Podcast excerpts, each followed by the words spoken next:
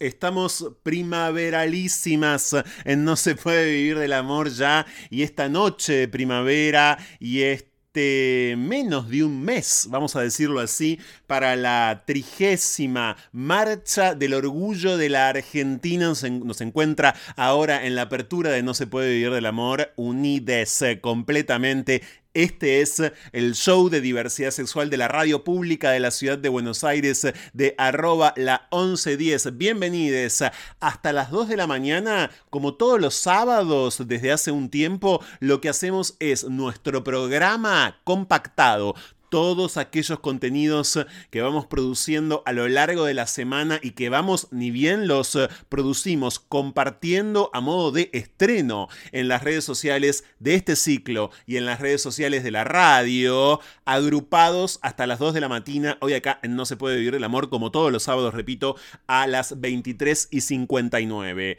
Es momento obvio, como cada sábado también, de repasar lo que está pasando en materia de diversidad sexual en toda América Latina. A eso se dedica desde hace ya casi cinco años la primera y única agencia de noticias LGBT del país, Agencia Presentes. Hoy, la columna semanal de Presentes con Maru Ludueña como cada 15 días. Ana Fornaro, Maru Ludueña, Maru Ludueña, Ana Fornaro de Agencia Presentes. Hay mucho para comentar de la Argentina, lamentablemente mucho de América Central, en donde la capacidad asesina de los estados no tiene pausa alguna en materia, claro, de disidencias sexogenéricas y de otras eh, poblaciones minorizadas también, por cierto, y algunas noticias, desde luego, de nuestro país eh, en, el momento semanal de Agencia Presentes.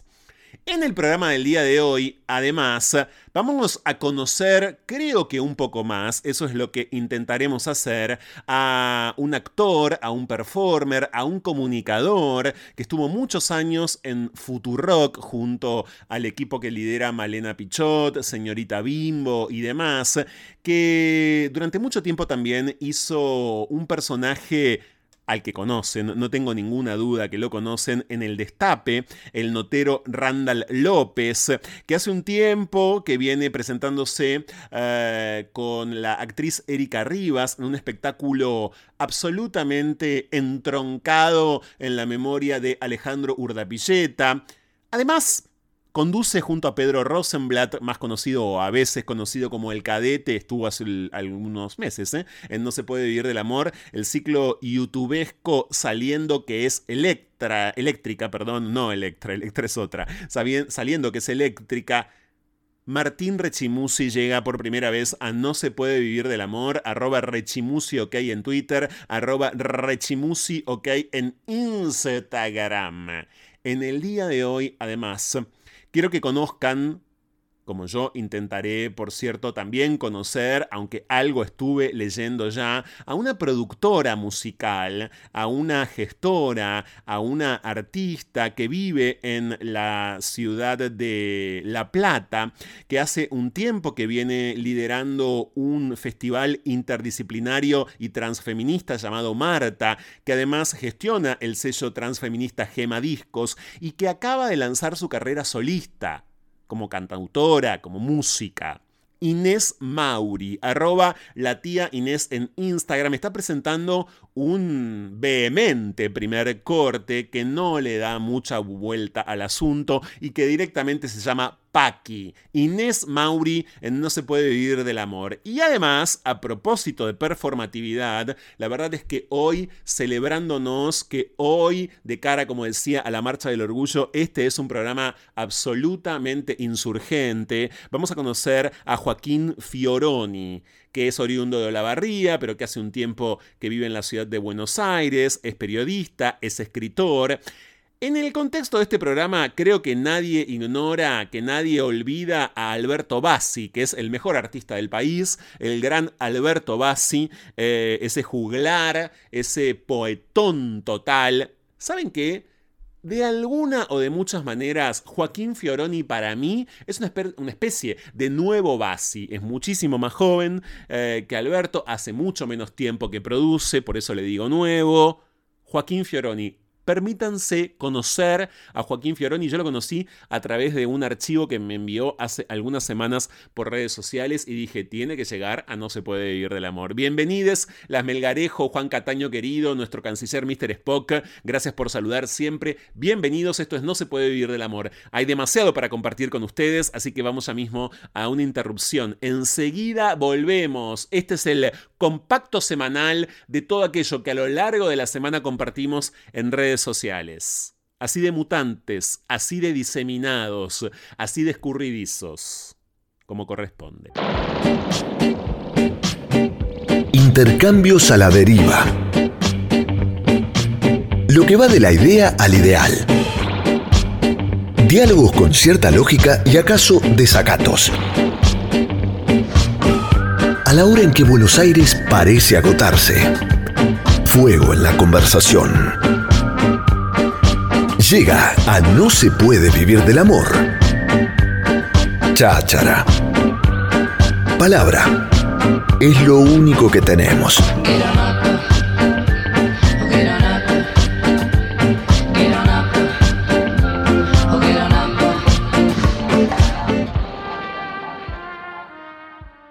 Ahí empiezo a grabar Martín. Le acabo de decir a Martín Rechimusi que así, grabado, pero siempre vivo, muy vivo, aterriza por primera vez en No se puede vivir del amor. ¿Cómo andás? Rechimuzzi. ¿Qué tal, Franco, querido? ¿Cómo andás? Sos tanísimo, ¿no? ¿Cómo, cómo? Sos hipertano, tu, tu apellido es italianísimo. Sí, totalmente.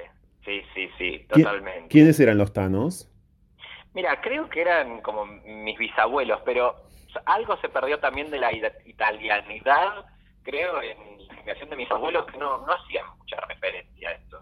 Pero alguna info me bajó a mí cuando tenía 8 o 9 años me mandé a estudiar italiano de una, como tipo, le rompía las bolas a mi vieja para, para hacerlo, así que se ve que alguna cosita quedó ahí dando vuelta. Ok. ¿Y sos porteño, Martín? Soy bonaerense, soy de Caseros, Ajá, ok. zona oeste. Y ahí está tu familia. Ahí está mi familia, yo ahora sí vivo en Capital hace 10 años, más o menos, un poco más, 11. ¿Y tenés, nunca supe tu edad, ni siquiera una aproximación a la misma? 33 años, Ok, la edad de Cristo. la edad de Cristo. Muy bien.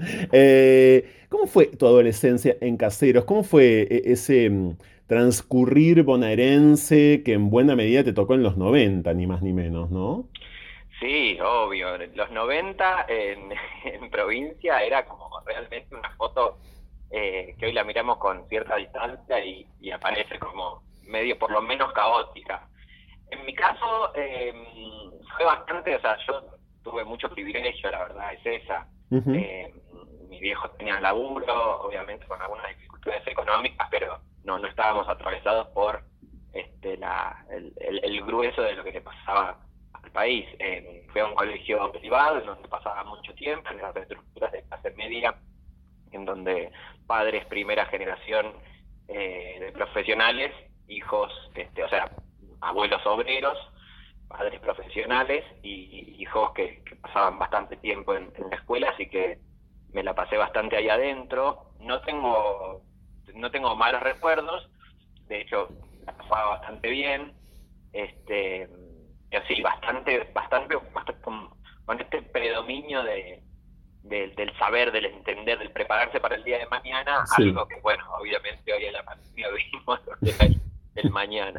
Estamos viendo el día de mañana, estamos viviendo el día de mañana, por cierto, Exacto. que ¿cómo describirías? Bueno, ahora estamos en una suerte, de quizás post pandemia, pero ¿cómo, de- por supuesto no te pido una descripción, si querés sí, una descripción eh, teórica, sino más bien una descripción personal, ¿no? ¿Qué te fue pasando y qué te está pasando con este misterio frente a esta tempestad, Martín?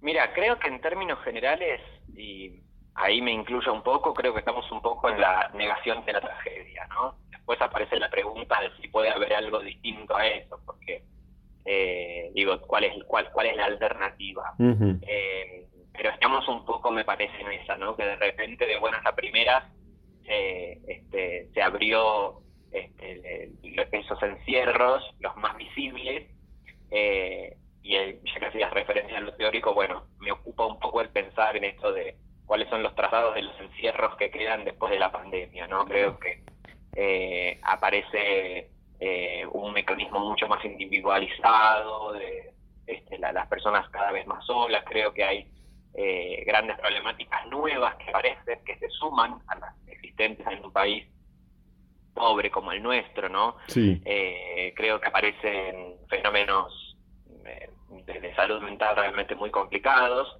y en lo personal, eh, yo medio que siempre, mis amigues me caracterizan como un agente del caos, entonces medio como que yo estaba medio como que era el loco que venía gritando la, la, tempestad antes, no porque pudiera avisar lo que iba a pasar con el COVID, pero sí nunca me comí el viaje de eh, el discurso de seguridad o de salubridad o que está todo tranquilo.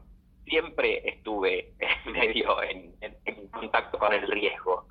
Eh, creo que, la vida en sociedad muchas veces nos ofrece como algunas situaciones previas a la pandemia de que está todo tranquilo, de que está todo bien. Uno se da cuenta que eh, la existencia estaba muchísimo más en riesgo. En este caso, yo, yo lo pensaba como vivimos en el riesgo, digamos. ¿no? hemos salido de la jungla. Mm. Eh, tiene otras características. Entonces, bueno, la pandemia un poco lo que hacía era, este, de alguna manera, eh, explicitar eso, ¿no? Vos cortame si hablo mucho porque yo empiezo. No, este, es, este, es, este es el momento y este es el espacio, ¿eh? Para que ah. personas como vos, a las que convocamos con, muchísimas ganas puedan hablar un montón. De eso se trata. Sobre todo también pensaba mientras te escuchaba Martín Rechimus, y estamos con él, por si no se dieron cuenta, hoy en No se puede vivir del amor. Porque bueno, tenés un registro público siempre, siempre lindante con el humor. Por supuesto, vos trabajás eh, un montón con el humor desde hace muchísimo tiempo. Y si bien seguramente en radio y demás has tenido miles de momentos, eh, digamos, distantes del humor, no sé si son los más habituales. Entonces, por lo menos yo, eh, que soy el titular artístico de este ciclo, te estoy escuchando con muchísima atención. Y de hecho, y de hecho me quedé pensando en esto de los aislamientos previos, del sistema general como de aislamientos, ¿no? Que tiene tantísimo que ver de hecho con las disidencias exogenéricas, eh, en, en, múltiples sentidos y en múltiples sentidos metafóricos del aislamiento, bueno, de los armarios, de los encierros, ¿no? Eh, me, detuve especialmente ahí porque me resultó muy estimulante lo que decías. Mira, sí, eh, sí, pienso que, preferiría, digamos, no situarme ajeno a eso, ¿viste? Porque si no, parecería como que eh, aparece un discurso de poder y, toda esa, eh, quizás, este, ese lenguaje que tanto nos seduce, ¿no? En, el poner afuera, digamos, los mecanismos de individualización del poder, digo, ¿no? Todo esto que, nos ha aportado el postestructuralismo. Sí. Eh, creo que también nosotros, de alguna manera, estamos generando eso. Y me parece como pregunta, ¿eh? es algo que incluyo como este, en esta charla, ¿no? Digo, no, no situarnos por fuera, porque evidentemente vamos también a, somos parte, digamos, de, este, estos mecanismos de, individualización. Eh, y lo, incluso lo pienso esto en, conjunto con, lo que vos decías, de, como una posición política, ¿no? Como una decisión política, de no situarse por fuera, de no situarnos por fuera, de pensar que asistimos a una sociedad cada vez más en algún punto segmentada, porque la realidad de las redes sociales lo que apuntan es eso, que tiene muchos beneficios eso, también eso es cierto, digo, eh, qué sé yo, en, mi caso, por ejemplo, bueno, yo, como bien te decía, eh, tuve algunas suertes, pero eh, yo detestaba el fútbol, o sea, me parecía terrible a mí, o sea, tengo registros de, muchísima angustia cuando me llevaban forzadamente a jugar, o mm. cuando cuando se daban esas realidades yo las padecía.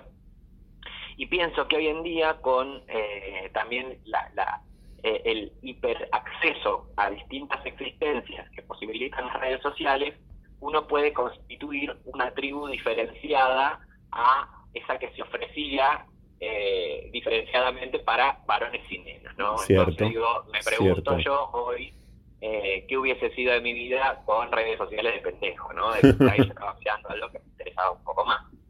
Sí, sin dudas. Eh, otra vez te tengo que decir esto, escuchándote respecto del fútbol, Martín. A mí, por ejemplo, las pelotas volando no solamente me resultaban detestables, sino me daban miedo. ¿Te pasaba eso? ¿Te daba miedo un pelotazo? Me da miedo al día de hoy. De yo prohibiría las pelotas en la playa, te digo. claro. Eh, si bien eh, no estamos nunca en la vereda punitivista y de prohibición, pero la verdad que da un estrés, da un estrés. Sí. Es eh, cierto, totalmente, sí. es un temor que está asociado igual a otros sentidos, ¿no? Me parece, es decir, porque lo veíamos quizás o porque vos mismo lo, lo, lo, más allá de, además de detestarlo, quiero decir, lo interpretabas como una práctica ajena, como si no te perteneciera. Exacto, exacto, sí, era, era un, un discurso ajeno, o sea, era una especie de, de, de, la, aculturación para la colonización, obviamente uso la palabra pero sí, era algo que se me venía a imponer a fuerza y, y sentía eso, ¿no? Obviamente uno mira la historia de lo que ha pasado en el mundo y digo, bueno, es una historia medio pequeña, pero es mi angustia, ¿no? También. no, sé si todos los grandes temas teóricos nos, nos conmueven eh, en, lo, en lo físico, ¿no? Obviamente después aparece lo político y lo ideológico, y bueno, esto sí, esto no, pero digo, en lo personal, esas historias para mí son, son bastante angustiantes. Yo me acuerdo que este cuando venía la tarjetita de cumpleaños con forma de pelota, ya era como directamente eh, una notificación judicial hacia la muerte. Bueno, y cuando las tortas eran tortas temáticas de fútbol, ¿qué decirte, no? Oh, terrible, terrible. Sí, sí, sí. Todo una... sí el, cumpleaños en la canchita era realmente... Eh, yo estaba esperando, se empezaba el cumpleaños a las 4 de la tarde, yo estaba esperando que sean las 6 y media para salir de ahí. No tengo ninguna duda, claro. Bueno, muy noventas, por otro lado. Es algo que continúa hoy, pero muy noventas los cumpleaños, ¿no? Eh, de varoncitos en canchas de fútbol 5, porque además proliferaron en esa década en todo el país. Estamos con Martín Rechimusi, hoy en No se puede vivir del amor. ¿Qué otras cosas en ese sentido, Martín, del varonerismo te han, te han expulsado o te han hecho sentir, bueno, no varón en algún punto y te hacen sentir hoy también más o menos así? Mira, eh, por suerte eso, o sea, llevo 20 años de terapia, ¿no? Eh, fue algo que, fui perdiendo. A mí también lo que me pasaba es que eh, me, desde chico se me venía como un mandato eh, casi, no sé, del destino disfrazarme. A mí me encantaba eso. Era mi juego por excelencia. Agarrar ropa de mis viejos, de mis viejas, de mis abuelas, de mis abuelas. Y eh, en el caso de, mis abuelas, siempre ellas me dejaban jugar al disfraz. yo ahí era pleno, digamos, no era como podía hacer lo que, lo que quería. O sea, abuela materna y abuela paterna, ¿no? Eh, te dejaban montarte libremente con tacos, con vestidos y, la mar en coche, ok. Exacto, sí, sí.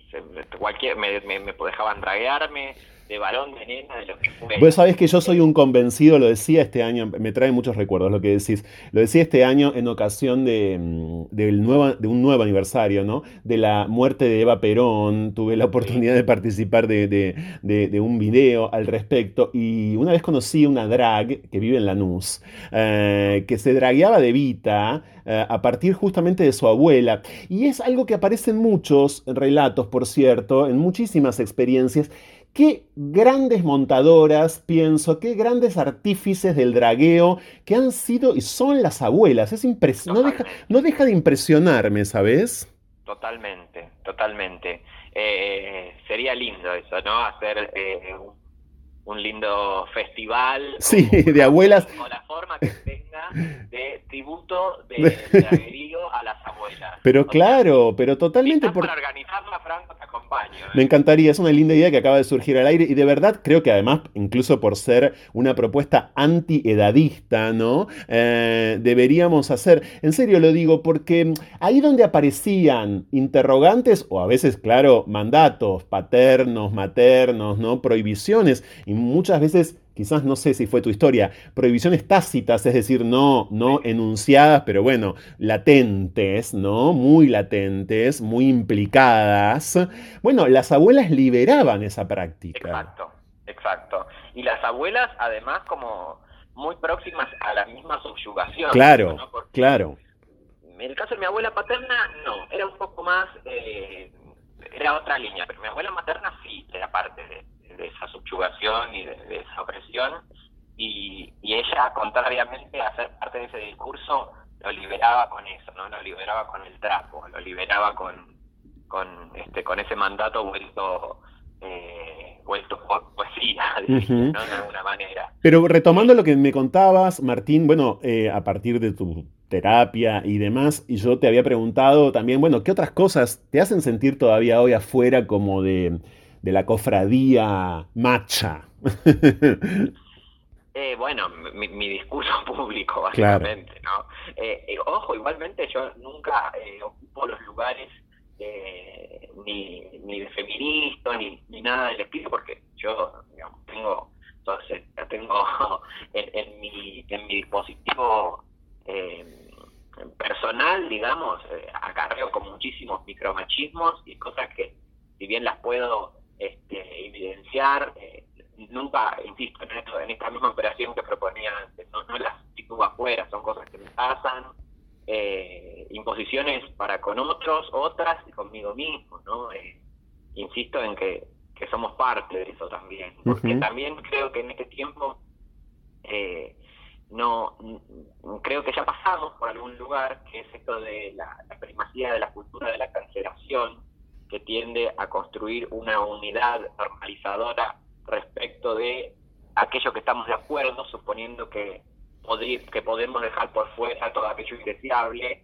y en realidad, como hemos visto incluso en los fenómenos de cancelación, eh, no pasa nada con eso, ¿no? Entonces digo, bueno, ya que hemos pasado por estos lugares, el suponer que está todo afuera, todo afuera, eh, nos lleva quizás a un lugar eh, medio incierto o, o, no sé si es lo, lo más fértil hoy, en este presente, después de que, por fortuna, pasamos todo este tiempo de de construcción de nuevas identidades, eh, obviamente no está saldado, ¿no?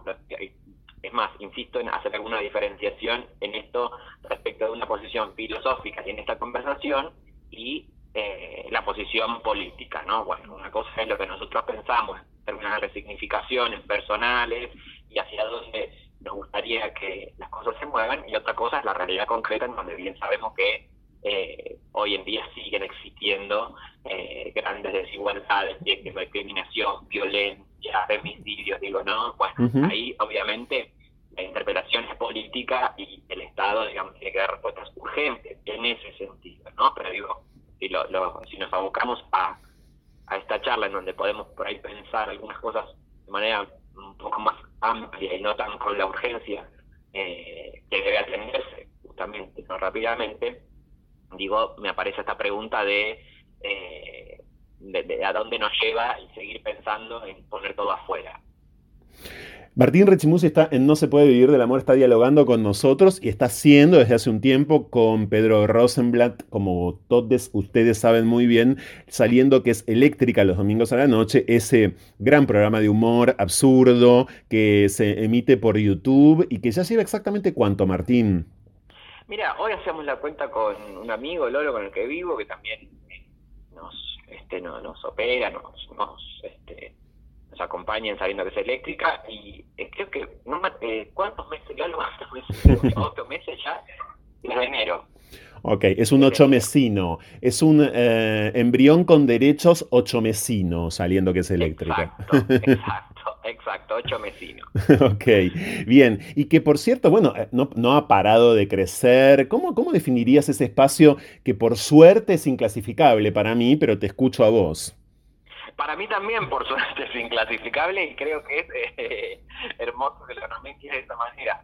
Eh, sí, empezó siendo como una, o sea, como obviamente es parte de la pandemia, no, no es algo ajeno, digo, no, en esto de, bueno, nos quedan las las redes sociales o, o, espacios de construcción propios para este, para ir a hacer las pavadas y las, eh, las propuestas que tenemos. Em, y realmente eh, empezó siendo algo un poco más eh, discreto y fue adquiriendo volumen. Hoy mismo, de hecho, hacemos la primera fiesta de ritmo que es eléctrica, sí. Em, en donde por suerte nos vamos a ver con la gente, porque también eso es muy necesario. Como la, hicimos más que nada por eso, para ponerle cara a todo eso que, aparece como este, palabras, digo, chats, grupos de Telegram, porque hacemos mucho experimento en Telegram. Sí. Eh, entonces nos interesaba como ver la cara, bueno, están del otro lado, somos esto, volver a la carne de alguna manera, volver a la carne de esa manera eh, que la noche puede ofrecer, ¿no? La confusión, la borrachera, la, la calentura. Eh, entonces creíamos que la mejor manera era una fiesta, ¿no? No, tanto por ahí hacer de nuevo como una exposición, eh, una obra de teatro o algo que también nos, gusta hacer, pero digo, bueno, frente a tanto encierro y frente a tanta gente mirando cosas, dijimos, bueno, no, parece que es un momento para este, encontrarnos entre todos y, hicimos esta fiesta que nada, que también va a ser un experimento para nosotros hoy en la noche. De los múltiples desafíos que te propones y que le propones al resto, hay uno del que soy especialmente devoto, Martín, y que tiene que ver con lo que mm, en redes sociales sería tu call to action, digamos, tu llamado a la acción respecto de, muertes eh, falsas, ¿no? Eh, hay, hay por momentos eh, una, una, eso, es una propuesta que lanzás vos para describirlo para quienes no lo conozcan, ¿no? de la manera más simple posible, bueno, se habría muerto, no sé, Silvio Soldán, para dar un ejemplo concreto, y entonces, claro, miles de personas van, trasladan esa noticia falsa, esa fake news, si quieren, a, sus parientes, a las personas con las que viven, etcétera, y eh, filman las reacciones. Y Martín va compartiendo esas historias en su propia cuenta eh, de Instagram. Eso te ha traído, imagino y sé, por otro lado, satisfacciones monumentales, ¿no? Sí, totalmente. Porque además en esto que, que, conversábamos antes, yo ya lo que hacía todo el tiempo de chico. O sea, todo el tiempo le, hacía fake news. Claro. Eh, con mis amigos, con mi acuerdo que en esto de escaparle al, al fútbol, yo me la pasaba todo el recreo con la pequeña, con Elsa. Claro. Y a Elsa, eh, obviamente fue como, ¿no? ojalá me encantaría volver a verla alguna vez, la busqué obviamente, pero nada, no la encontré. Eh, me acuerdo que vivía en San Miguel, se llama Elsa, y yo pasaba todos mis recreos todos los días con ella y todo el tiempo, todos los días le hacía una fake news. todos los días era, eh, le decía, por ejemplo, está, eh, París atacó Francia, ¿no? Y era como el desarrollo de esa fantasía. Era como, pero como París atacó Francia, así como, y empezaba como todo lo que había pasado y se armaba todo un delirio y al otro día se murió la Sasha, era. Claro. No, escuché nada, sí, al contrario. A verdad que vengo haciendo respecto a bola con los mismos de chicos. Eh, así que sí, los challenges, que así, así los he denominado, siempre consisten en, en, filmar una reacción con, con esta info. Eh, es, es, realmente súper entretenido, cada tanto si se asoman por las redes de Martín lo van a ver, bueno, además hay, hay, archivo al respecto. Y por supuesto también en estos últimos años Martín te dedicaste y mucho a mi criterio a actualizar eh, para bien, eh, claro, esa tradición humorística del periodismo y de los medios en general de la Argentina vinculada al eh, notero entre incisivo y también falso, con un personaje entrañable como Randall López en el Destape. ¿En este momento estás haciéndolo? No, Ok, no. Eh, ¿y, por qué no? Porque es un buen momento, como todo momento para semejante personaje que, bueno, si no lo vieron, yo creo que estoy descontando que buena parte de ustedes saben perfectamente de lo que estamos hablando, pero es un notero que eh, da pie a la gente en la calle a que diga barbaridades, o sea, habilita el espacio eh, de, entre comillas, si se quiere, libertad, abre el grifo por completo para que emerjan discursos, bueno, peligrosísimos, súper violentos, etcétera con un tipo claro de, envase o, de, predisposición de parte de Randall a que eso ocurra. Bueno, con, una, serie de trucos. ¿No lo estás haciendo por qué? Mira, no lo estoy haciendo porque eh, yo lo que creo que fue Randall, eh, que es Randall, digo, como sigue existiendo, es como un experimento medio inmanente, ¿no? En donde yo me meto, digamos, en esa discursiva y a partir de eso la divido y desquicio. Eh, entonces, el periodista Randall, el personaje lo que tiene es la legitimidad de ser primero un periodista y, el, discurso, el, el, experimento más por el lado de la coacción del, del, medio en la urgencia de formar una opinión. ¿no? Sí, sí. Eh, para que eso resulte, yo tengo que tomar un poco los significantes que flotan en la sociedad. O sea, la hice durante el macrismo y ahí, bueno, digamos, estaba muy en boga todo lo que era la corrupción kirchnerista, o sea, iba mitigando cosas, ¿no? Cosas de agenda y algún que otro delirio como echar la calle Corrientes, lo que fue.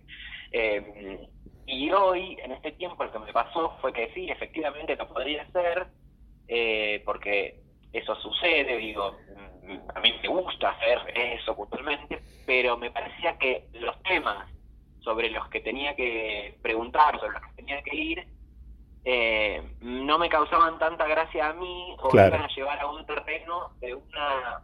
como que estoy muy ocupado de la consecuencia política del chiste.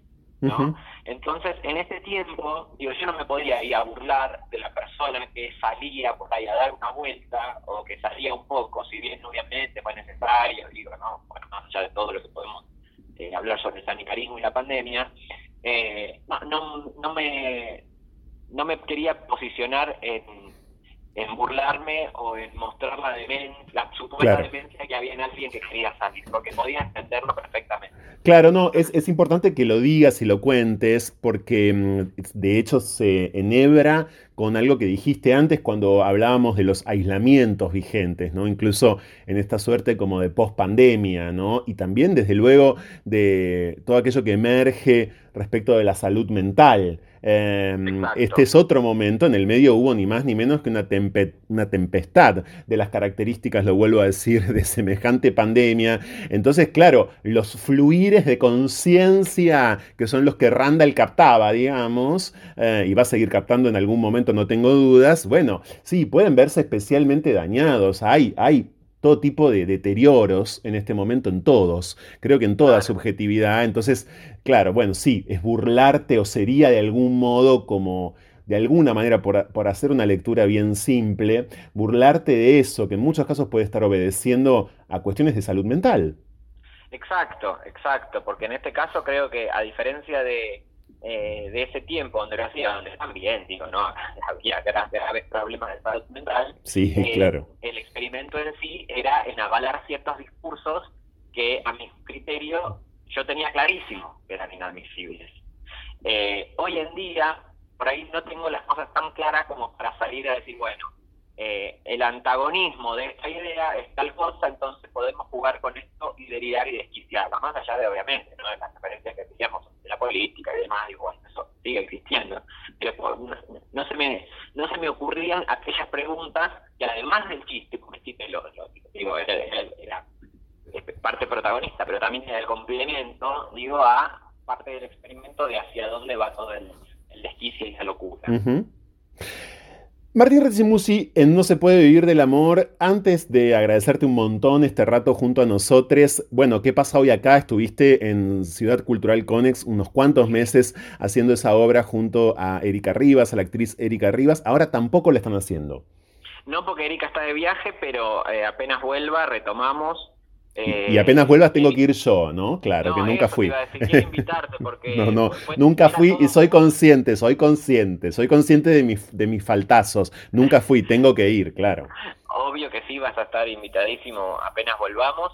Eh, sí, es una obra que nos dio muchísima felicidad, que la queremos volver a hacer, porque bueno, tenía este compromiso eh, afuera y, y, lo fue a, lo fue a vivir pero es una obra, es un happening que creo que te va a gustar bastante porque recupera eh, a alguien que amamos y admiramos mucho, que, que es Urda Pilleta. Sí, claro. Entonces, este, tomamos como eh, su, su, el, amor que tenemos por él como un vestuario que se posa en nuestro cuerpo, porque digamos, no es, no es un tributo de cosas que él hizo, sino que eh, trabajamos con cosas muy del presente, como esto que conversábamos antes, trabajamos con las, ideas de los entierros, o sea, tenemos tres sketches que van modificando, pero que tienen tres personajes, digamos que hablamos de, del encierro de los cuerpos, el encierro de las palabras y el encierro de los tiempos, eh, y bueno, este, le, le, prestamos nuestro cuerpo a, esa, a ese espíritu tan maravilloso que,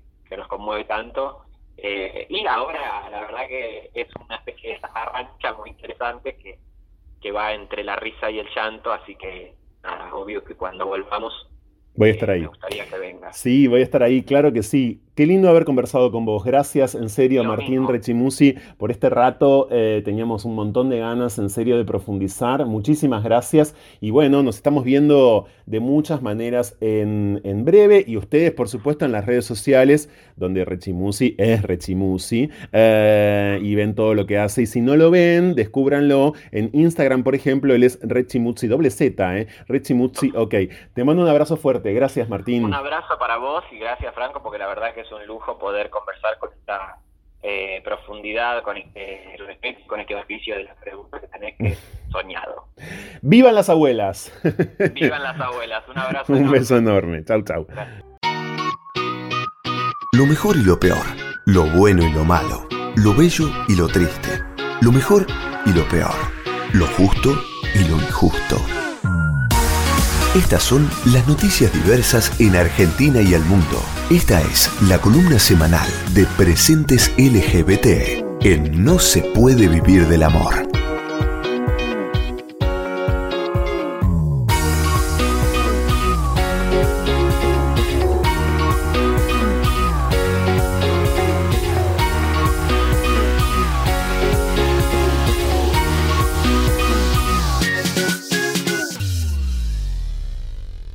Maru Ludueña de Agencia Presentes, al borde de cumplir cinco años. Bienvenida a No se puede vivir del amor. ¿Cómo estás? ¿Qué haces, Franco? Mira, justo hoy estábamos hablando con Ana del tema de que se viene nuestro quinto Sí. aniversario.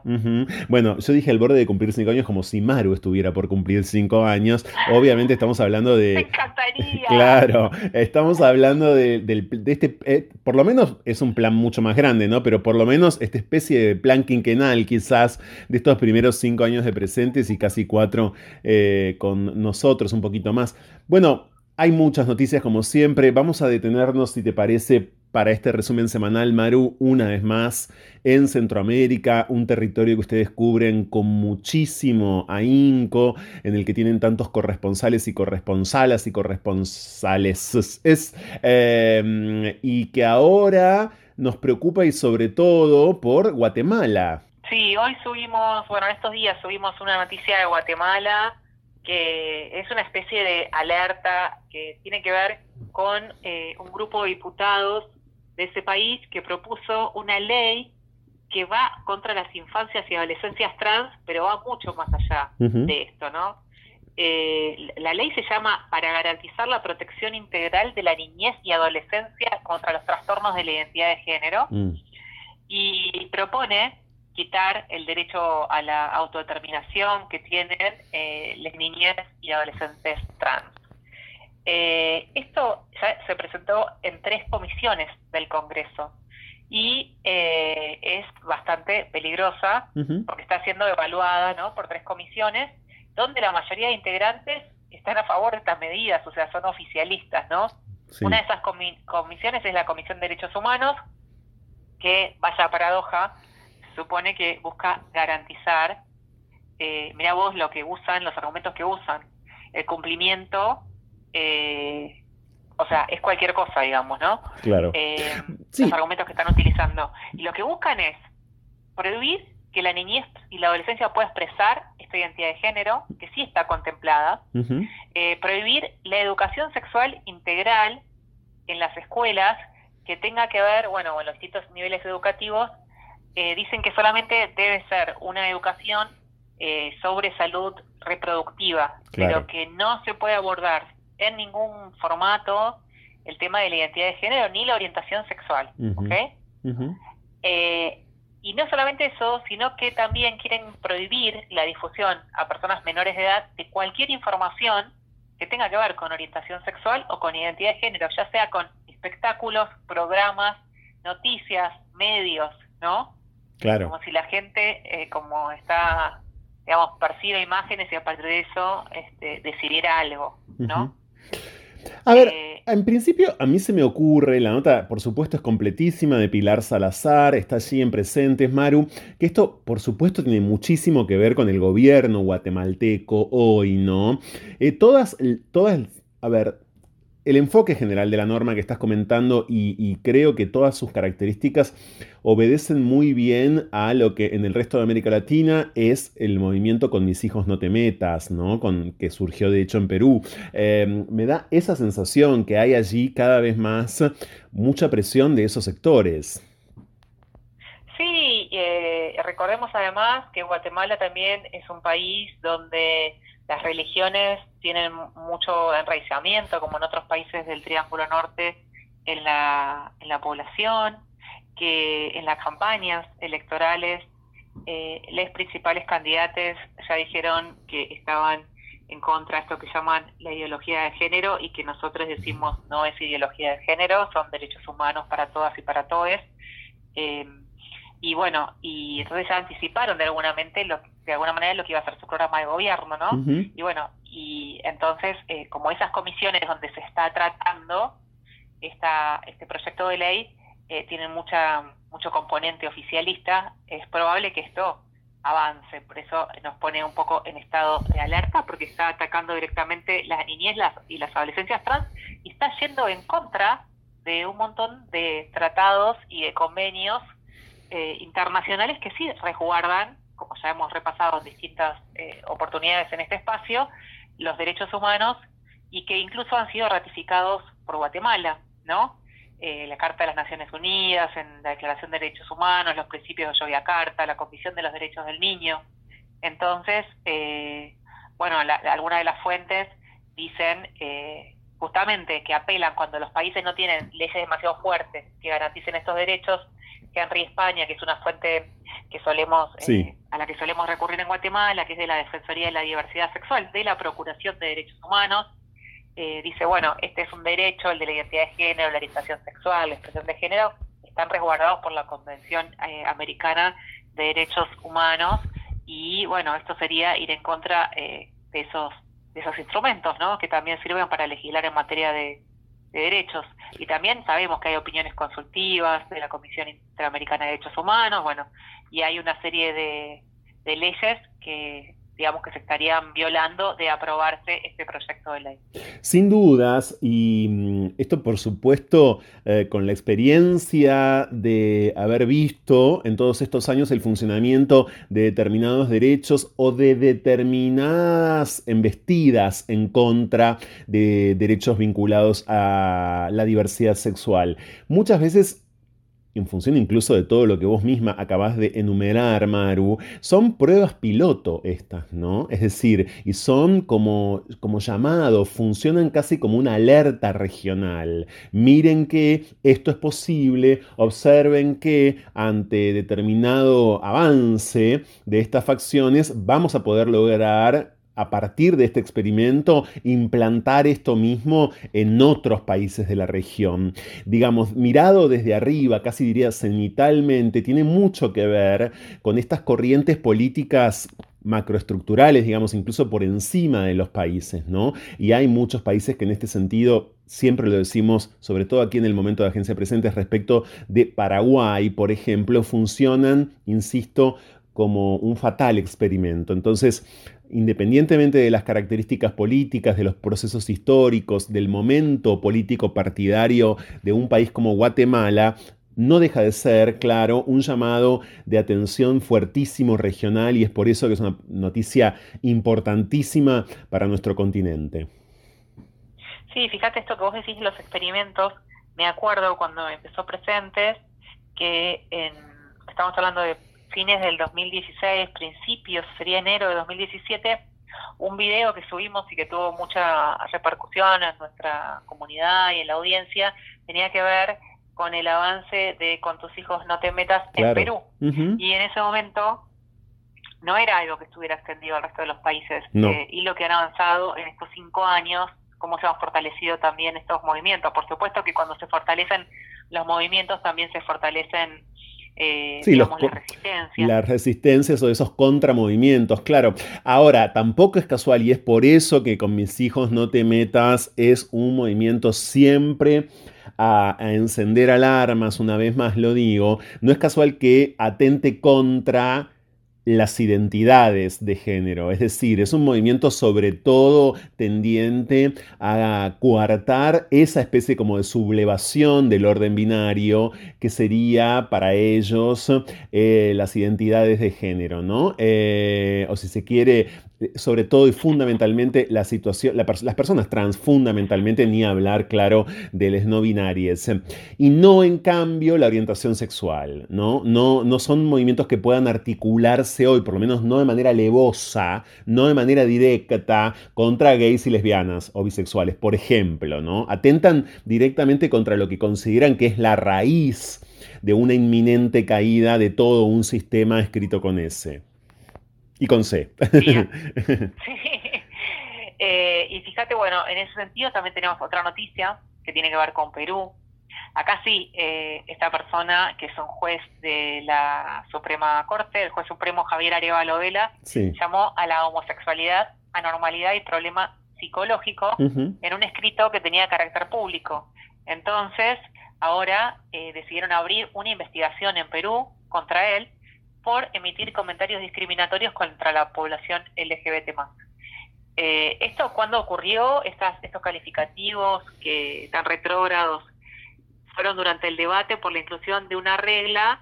Cuatro, estaban discutiendo en realidad lo que se discutía era otra cosa. Se estaba discutiendo algo que son las reglas de Brasilia, que tienen que ver con el acceso a la justicia de personas en condiciones de vulnerabilidad, y se estaba discutiendo a nivel judicial la adhesión de Perú a estas reglas. Entonces, eh, estas reglas son un instrumento que se aprobó en la Cumbre Iberoamericana Judicial en 2008, se adhirió Perú en 2010 y bueno, y estaban viendo entonces eh, una actualización de esas reglas y había que, eh, nada, que argumentar. Entonces los argumentos de este juez que, digamos, para ver en qué medida Perú adhería a esto, era que biológicamente solo es admisible el género masculino y el femenino, ¿no? Otra vez, sí. Eh, identidad de género, y en condiciones normales, la orientación sexual, dice textual, solo puede ser de carácter heterosexual, es decir, mm. de hombre a mujer y viceversa, ¿no? Entonces, eh, ahora lo que, lo que se hizo es que como esta persona ocupa un cargo público y no debería quedar impune, que realice afirmaciones discriminatorias basadas en la identidad de género, en la orientación sexual o en la expresión de género de las personas, bueno, eh, se le están iniciando, se le está iniciando una investigación judicial, ¿no? Claro. Que está bueno, porque la verdad que eh, está mandando un mensaje, digamos, tiene mucho impacto. Sin dudas. sin dudas. Eh, sin dudas. Y bueno, y es una situación, esto ocurre en Perú, como bien dijo Maru, y es una situación, la verdad que en estos últimos tiempos que ha aparecido en muchos otros países, bueno, no quizás de América Latina, pienso en una situación parecida, una más de las tantas en España en este momento, frente al avance de esos sectores políticos de los que tanto venimos hablando, que son completamente exterminadores, no solamente de estos derechos, sino también con un instinto, yo diría, asesino prácticamente respecto de las disidencias sexogenéricas, asesino en muchos casos de forma literal, como sabemos, y como vemos. Es un momento muy tenebroso este, eh, también en América Latina, hay que decirlo. Quizás eh, mucho más allá de las violencias estructurales en la Argentina no eh, tiene el mismo impacto que está teniendo o no están ocurriendo las mismas cosas indudablemente que están ocurriendo sí en tantos otros países, pero para esto sirve, entre tantas otras utilidades, este momento semanal con la agencia de presentes para un poco, eh, yo diría, bueno, asomar el pescuezo, asomarse en general y mirar a nuestros vecinos directamente y comprobar efectivamente cuáles son los procesos vigentes, que son, una vez más lo digo, en este momento totalmente preocupantes.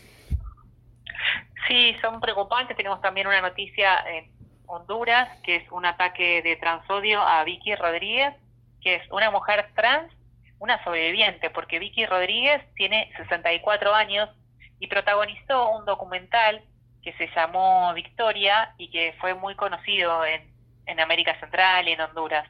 Y bueno, y la atacaron a Vicky, apareció, la encontraron desnuda con la cara muy golpeada, en el patio de su casa, en la zona central de Honduras, que se llama La Libertad, donde ella vive, bueno, atacados por, atacada por desconocidos, y bueno, eh, tuvieron que hospitalizarla.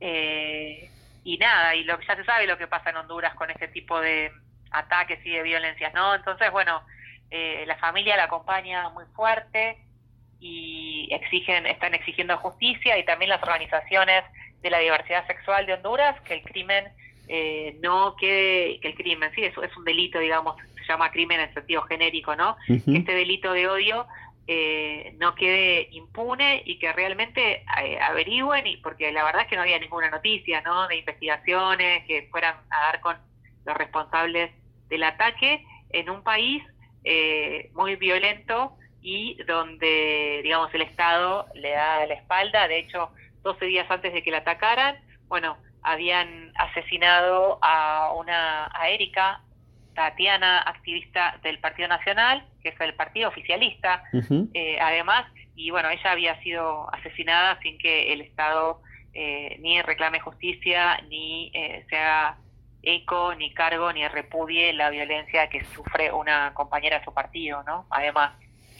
Absolutamente, estamos con Maru Ludueña en este repaso semanal de las noticias que por estas horas publica agenciapresentes.org, primera y única agencia de noticias de la diversidad sexual del mundo entero, con foco, con especial foco claro en América Latina. Y en la Argentina, desde donde Maru surge una noticia interesantísima vinculada a una provincia en la que, bueno, lejos de Guatemala y de Honduras, por ejemplo, pero bueno, hay determinada pulsión antidiversa, vamos a decir, muy a flor de piel permanentemente, porque son provincias como esta que vamos a citar ahora y sobre la que comentaremos la siguiente noticia, son eh, provincias bastante gobernadas aún hoy por sectores religiosos, concretamente católicos. Es el caso de la provincia de Corrientes.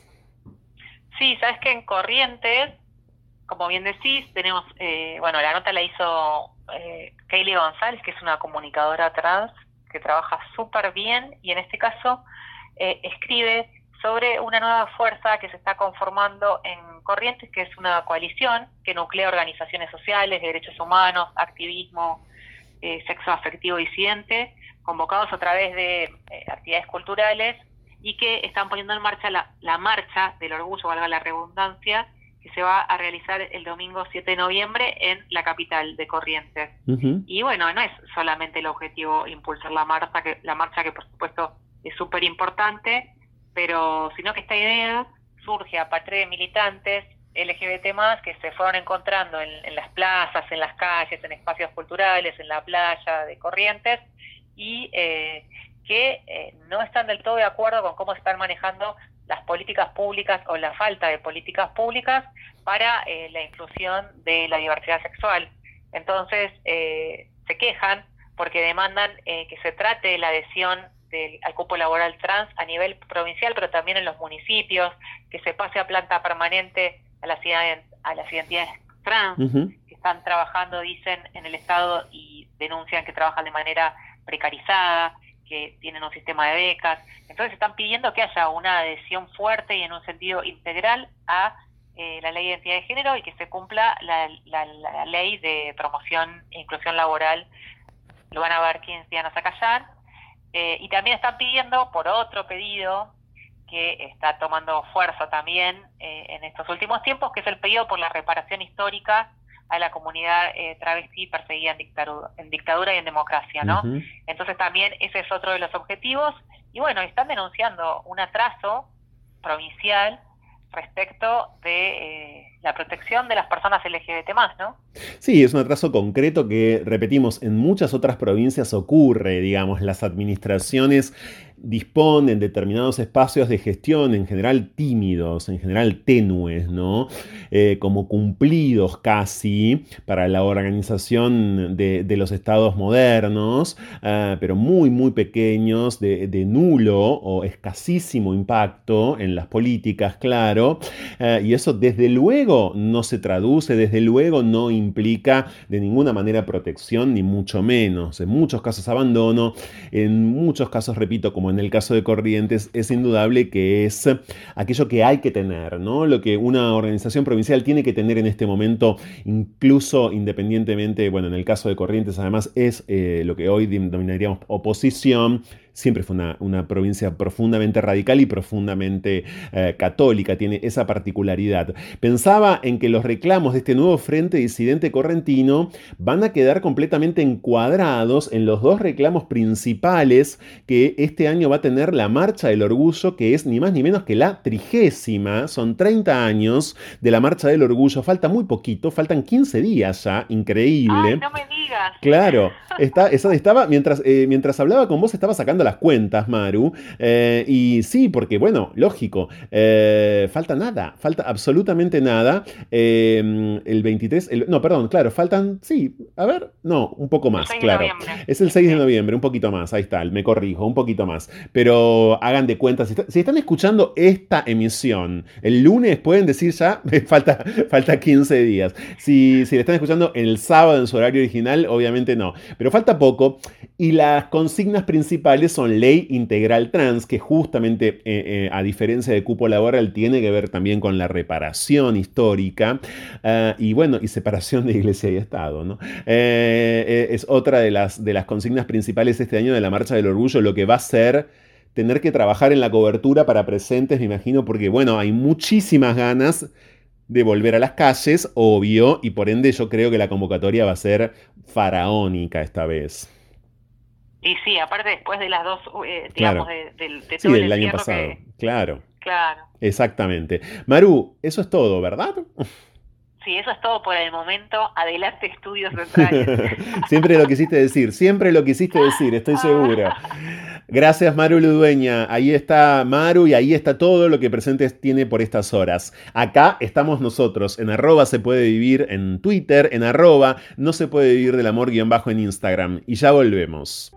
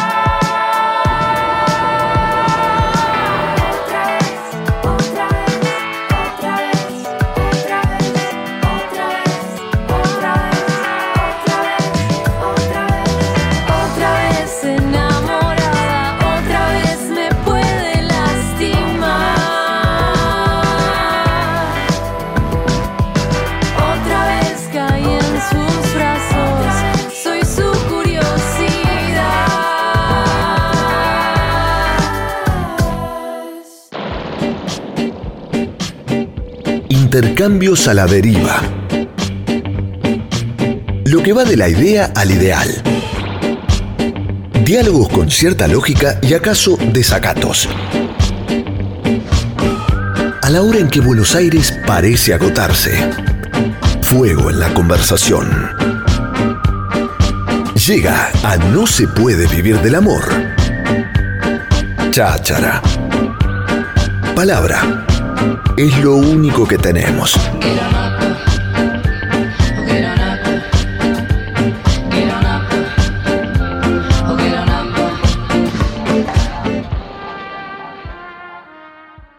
¿Qué querrá decir que su cuenta de Instagram afirme que ella es la tía Inés? Me preocupa eh, porque por supuesto no estamos en España, no creo que tenga que ver con que es una mina, ¿eh? el equivalente eh, español digamos es tía, tiene que ver seguramente con otro tipo de fantasías y no hay nada que nos interese más en este ciclo de desacatos sexogenéricos que las fantasías, por supuesto, bienvenida a No se puede vivir del amor. Inés Mauri, ¿cómo estás? Hola, ¿cómo estás, Franco? Me encanta esa, esa presentación y me gusta mucho que le hayas puesto énfasis a la palabra tía, lo cual Sí. es como un, un apodo que me identifica en actitud, digamos. Sí. No sé si se termina de entender. No, podría llegar a tener que ver con la fantasía de alguien, por supuesto. Me encantaría saberlo. No, pero también con, me refería obviamente a la autofantasía, ¿no? O, Sí, o sí, sí, o a la fantasía que tejen otros alrededor tuyo. Hay un estereotipo, no sé si hace falta que lo explique, pero bueno, eh, que tiene que ver con una vida de tía, una, y una postura, una opinión, ¿no? Una mirada del mundo de propia de una tía. Totalmente. Y soy eso, y sin embargo no soy tía, así que no sé qué me espera en el futuro. Pero eh, ahora, por supuesto, vamos a hablar de lo que haces, pero ¿por qué? ¿Por qué te parece que tenés esa mirada, digamos? ¿Por qué estás tan segura de funcionar como una tía, Inés? Y en el, en el cotidiano me pasa eh, mucho eh, a, la- a la hora de vincularme, a la hora de tener como las reacciones que tengo ante las situaciones, los- las salidas que tengo en relación a eso, como la- las, las formas de hablar, los modismos. Eh, no sé, hasta que viene un sodero a mi casa todos los lunes, digamos, desde, desde lo, lo básico de lo cotidiano hasta las reacciones y, y las formas de, incluso de, de, de- sí, de, accionar ante las, ante las situaciones. Es, es una actitud de tía, lo, lo llevo a diario. Bueno, uno podría decir también a priori que una tía tiene hace mucho tiempo el mismo amor, por ejemplo, ¿no? O que está hace mucho tiempo con la misma persona. ¿Es tu caso? Y estoy hace 6, 7 años ya Ok, con persona y tengo, tengo 26 años, 27 años, así que un montón. o sea que sí, la tía Inés, Inés Mauri, está en No Sí, se sí. puede vivir del amor. Y entonces esto se... Claro, cumplís todos los requisitos y esto se vincula totalmente con el hecho de que a este nuevo single que estás presentando le hayas puesto justamente Paqui, ¿eh?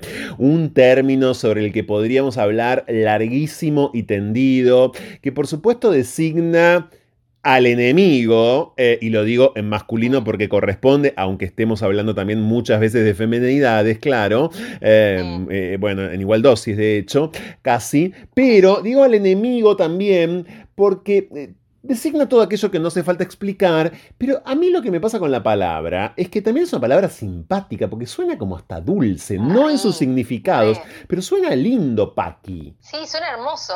Eh, digamos, yo hago música, así que es hasta musical, ¿no? Claro. Como algo de lo percutivo, eh, con esa K. eh, pero, pero, ¿sabes qué? Es muy loco porque por lo general siempre fui más rebuscada a la hora de, de elegir nombres, de pensar desde lo poético.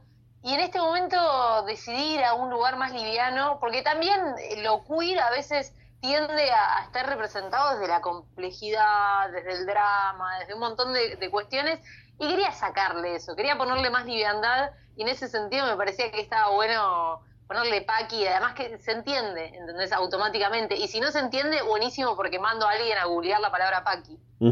Bueno, vos formaste parte, Inés, antes de, de unos cuantos proyectos musicales, ¿no? Allí en la ciudad de La Plata, sos platense, allí vivís, de hecho, pero cuenta la leyenda de los últimos tiempos que la pandemia fue decisiva para este lanzamiento. ¿Eso fue realmente así? Sí, fue realmente así porque yo soy productora sobre todo, o sea, soy música, inicié así, pero soy productora, hago festivales y demás, y eso da por sentado que soy una persona que le gusta tener un fin para las cosas. Y la pandemia me dejó en un lugar rarísimo, súper nuevo, que no había nada urgente, ¿no? No había nada urgente. Entonces agarré y me puse a tocar la guitarra y a hacer, a hacer canciones, primero catárticamente y después empezó a tomar forma y de repente fueron varias canciones y se las pasaba a amigues, pasaba maquetas y, cuestiones y empecé a laburarlo y dije, esto es un disco. Así que hablé con, con el Tincho Casado, un amigo que es productor, y empezamos a trabajar en conjunto porque eso me, pasó justamente eh, que la pandemia sea decisiva porque yo nunca paro de hacer cosas realmente. Entonces, sentarte a repensar y salir de la inercia eh, bueno, te lleva a nuevos lugares. Y este nuevo lugar para mí fue encarar una, carrera solista. Bueno, por supuesto cantando todo aquello que nos convoca desde ya, desde el título mismo de Paki y desde la estética misma del videoclip que pueden ver ya en eh, YouTube, algo muy producido, diría producido de, de forma súper prolija, súper pensada el hecho de que seas productora, de que durante tanto tiempo de hecho hayas producido el Festival Interdisciplinario Marta y de que gestiones el sello transfeminista Gema Discos, supongo que te vuelve especialmente obsesiva o más obsesiva que de costumbre para autoproducirte para este lanzamiento como solista. Hace muy poquito estaba hablando en, TV Universidad, viste, acá en, La Plata. Sí. Y, me, y me dijeron lo mismo, me preguntaron lo mismo, si era obsesiva.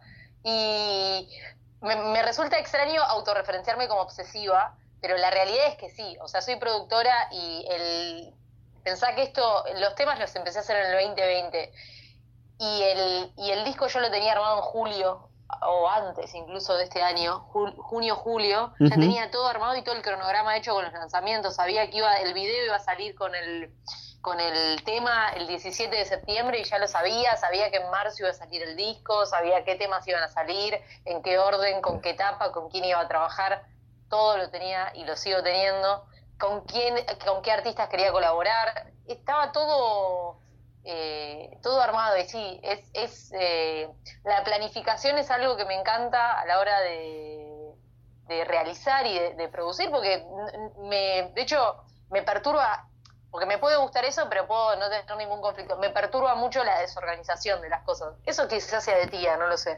Yo te iba a decir eso. Estaba esperando que terminaras para decirte como una tía, ¿eh? Como una tía. Claro, totalmente. Bueno, ¿creciste en La Plata? ¿Naciste en La Plata? ¿Tu familia es de La Plata, Inés? Exactamente, familia de La Plata. ¿Y estudiaste eh, música? ¿En el conservatorio acaso? Estudié en la Facultad de Artes, de hecho eh, di clases un tiempo ahí y, trabajo en la Secretaría de Arte y Cultura de la Facultad de Artes también. Así que como estoy muy vinculada con, esa facu y, música eh, empecé, eh, bueno, influencias obviamente desde el entorno familiar, que se escuchaba mucha música. Digo, como para tirarte, se escuchaba como lo trade y todo, pero como para tirarte una, una banda, porque a ver. escuchaba mucho a mi viejo, que tengo el hijo de San Martín Vampire. Wow, claro. Tu padre debe tener mi edad. Esto, esto, esto implica que tu papá debe tener más o menos mi edad. Yo tengo 45 años. Uh, y bueno. tiene más, tiene más. Tiene, más. Tiene más, pero, pero es.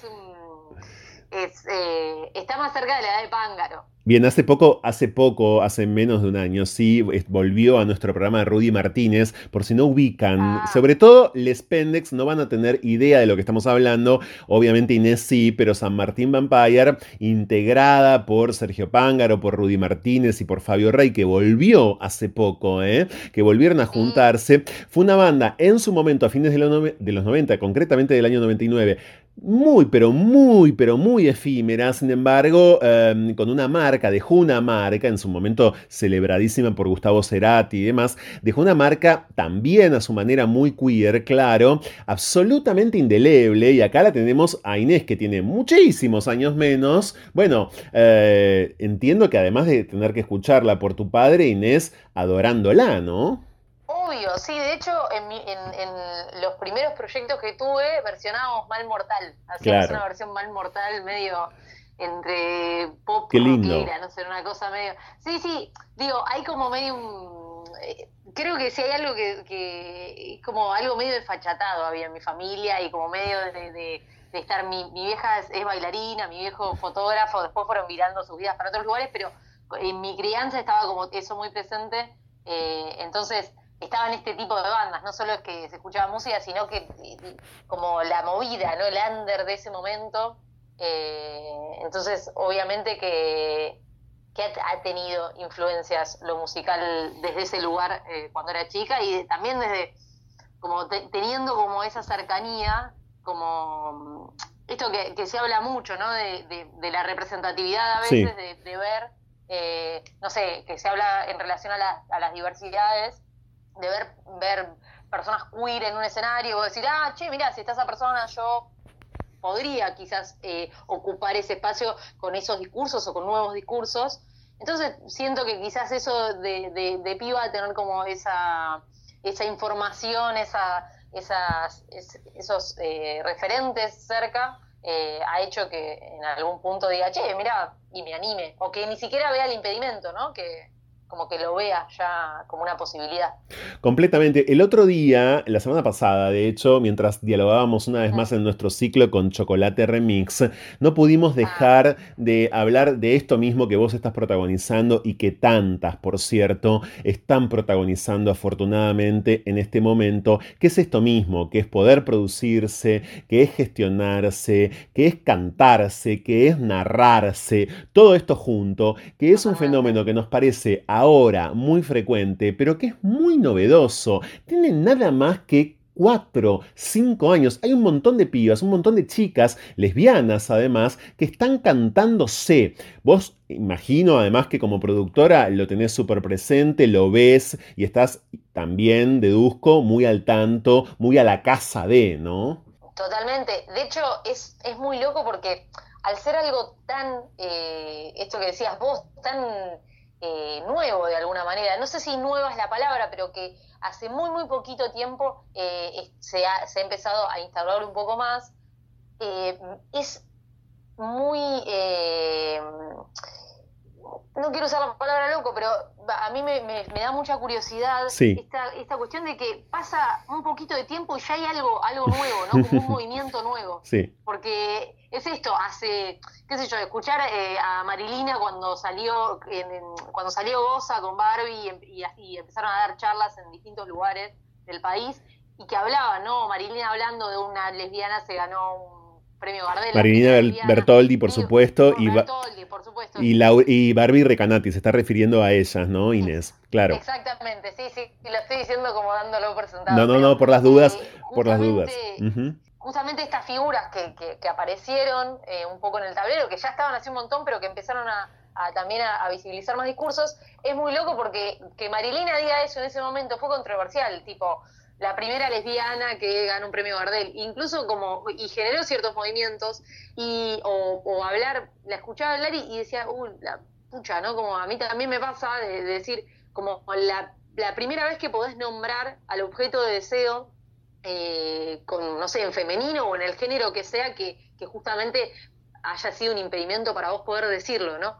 Eh, entonces hay como, como cositas que en ese momento rompieron y ahora ya de a poco se van volviendo eh, orgánicas en, en, en- en lo que nos toca a nosotros, que es la música o el arte en general, pero, pero es muy loco y sí, obviamente eh, estoy viendo lo estoy viendo más y lo estoy viendo en mí, también como empezás a dar la vuelta, ¿viste? Como que empezás a, no sé, yo ni, ni a palos hace dos años en la prepandemia eh, decía, voy a ponerle un tema a Paqui, ¿entendés? Claro. Tengo un tema que saqué hace un tiempo que habla en femenino, que se llama Manos, y es una cosa de lo lésbico y lo simbólico y demás, pero digo, como dije, no, le voy a poner manos porque no sé qué, entonces como que lo llevé para otro lado y acá fue como Paqui. Paqui, directamente. Hay una aceleración de las formas eh, y, y una vehemencia, ¿no? Indudablemente, yo creo también que tiene que ver bastante con el periodo de encierro eh, de, de las terminologías y de las apropiaciones, como siempre, pero cada vez más. Quiero recordarles que eh, estamos eh, escuchando en el programa del día de hoy, por supuesto, el nuevo single de la carrera solista de Inés Mauri. Paqui está sonando en el día de hoy en No se puede vivir el amor y a ella la encuentran, una vez más lo decimos, en su cuenta de Instagram que es arroba la.tia.inés, o sea, la tía Inés, pero con puntos intermedios en Instagram. Me encantó conocerte, Inés. Gracias por este rato junto a nosotros aquí en No se puede vivir del amor. Te vamos a seguir los pasos. Me encanta, me encantó el espacio y además siempre es divertido hablar en estos términos más relajada y, en, sintonía con, la terminología. Ha causado controversia en algunos otros lugares el nombre del tema y creo que ah, muchos se sintieron tocados, así que eh, es, por ahí, me parece. Sin dudas. Acá tenés un sobrino fiel, ya te lo ganaste. te, mando un abrazo. Un abrazo, muchísimas gracias. Seguimos. Esto es No se puede vivir del amor, que en Twitter es arroba se puede vivir. Ya volvemos. Intercambios a la deriva. Lo que va de la idea al ideal. Diálogos con cierta lógica y acaso desacatos. A la hora en que Buenos Aires parece agotarse. Fuego en la conversación. Llega a No se puede vivir del amor. Cháchara. Palabra. Es lo único que tenemos.